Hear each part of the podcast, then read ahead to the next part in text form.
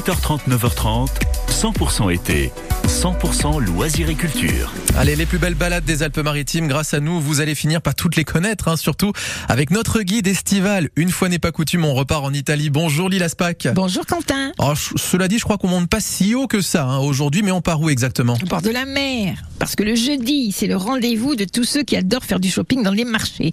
Et celui de Bordighera est très sympathique. D'abord parce qu'on a le soleil en face. Et quand on pense Italie, on pense spaghetti, fettuccine ou lasagne, et on salive déjà. Moi, je vous emmène à Bordighera, tout à côté de Vintimille, au charme un peu désuet, ponctué de villas, de grands parcs et de bâtiments seigneuriaux, empreintes de l'élégante présence anglaise qui était là fin 19e. C'est là, le long de la plage, Lungomare, que se tient un marché sympathique chaque jeudi matin. Vêtements, accessoires, produits locaux, vous pourrez y dégoter des cadeaux pour vos amis, pas trop cher. Mais aussi pour vous. Car c'est sûr, vous allez craquer, d'autant que les prix ben, sont très intéressants. Mais derrière, il y a l'odeur que vous reconnaissez. Une petite faim? Régalez-vous d'une délicieuse assiette de spaghettis aux palourdes comme moi, sur la terrasse d'un des restaurants devant le marché.